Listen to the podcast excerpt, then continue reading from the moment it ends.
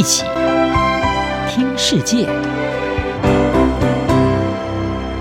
欢迎来到一起听世界，请听一下中央广播电台的国际专题报道。今天的国际专题要为您报道的是：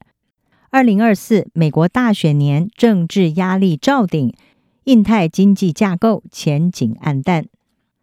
美国总统拜登政府在二零二三年十一月于旧金山举行的亚太经济合作组织 APEC 会议之前呢，是强调要在这一场年度经济盛会上完成印太经济架构有关贸易支柱的重要谈判。不过，在印太经济架构各个参与国举行了部长级会议之后，只有就供应链、绿色经济还有公平经济这三大支柱达成协议。而最关键的贸易部分并没有达成共识。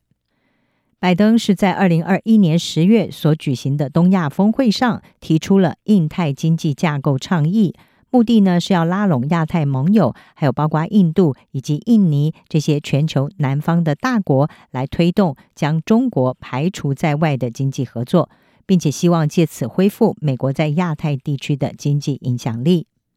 不过，自从二零二二年九月正式启动谈判进程以来，十四个参与国在扩大贸易还有投资方面的贸易领域谈判上出现很大的分歧。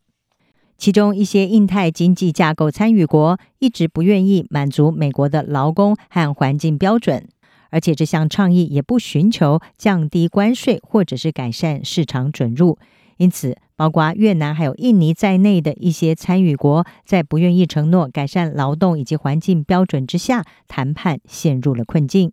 甚至印度因为国内企业的压力，已经在二零二二年的九月退出了印太经济架构的贸易谈判。另外，拜登政府所主导的这一项印太经济架构，也被认为有可能会像跨太平洋伙伴关系协定，也就是 TPP 一样，再度的激怒美国工会。而劳工是民主党重要的支持选民来源。美国工会曾经在二零一五年极力的反对 TPP，那么认为呢，这项协定会导致美国更多的工作外包，劳工的薪资会被降低，还有会造成更大的经济不平等。并且呢，主要是有利于大型企业。美国前总统川普就指控印太经济架构会掏空美国制造业，而且引发失业。他说呢，印太经济架构就是他任内退出的跨太平洋伙伴协定二号，所谓的 TPP Two。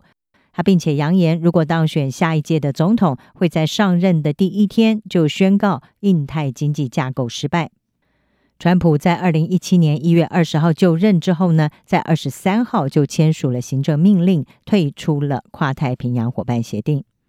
美国俄亥俄州民主党的参议员、参议院的银行委员会主席布朗，去年十一月在亚太经合会召开之前呢，就要求拜登要从印太经济架构当中删除有关贸易支柱的内容，并且表示，任何不包括可以执行劳动标准的贸易协定。都是不可接受的，而这些都是在他们领导反对跨太平洋伙伴协定的时候，曾经成功反对过的内容。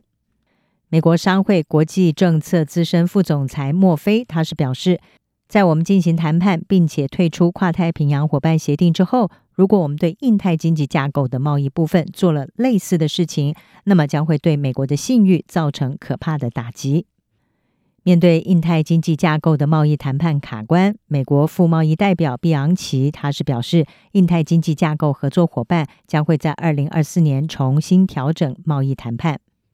代表美国主要公司处理贸易问题的组织是美国对外贸易委员会，他的总裁柯文是说，在这一项经济架构倡议的谈判方面，拜登政府会面临一项挑战，也就是如何透过强而有力的保护措施。满足劳工和环保团体的要求，并且同时为企业还有参与国提供更多的福利，而进而减少亚太地区的贸易壁垒。他说，在他们做到这一点之前，贸易支柱将会是一项难以处理的棘手问题。另外一方面，加拿大广播公司的文章是分析，当前华盛顿的政治环境，在国会两党民粹主义式的贸易怀疑论盛行之下。似乎不太会让拜登政府去谈判任何类似贸易协定。美国商务部长雷蒙多他也承认，随着总统大选的逼近，印太经济架构本身不太可能会完成贸易协议。亚洲社会政策研究所的副主席是美国贸易代表署前首席谈判代表科特勒，他表示呢，从现在开始谈判会变得更加困难。他说：“我的感觉是，每个人都试图要在这件事上展现最好的一面。”包括我们的贸易伙伴，但是私底下他们却是相当的沮丧。但是他说，他们别无选择，只能够在二零二四年继续和我们合作。但是他们也认识到，在美国选举年要解决这些谈判问题的前景是趋近于零。以上专题由张子清撰稿，海清清播报。谢谢你的收听。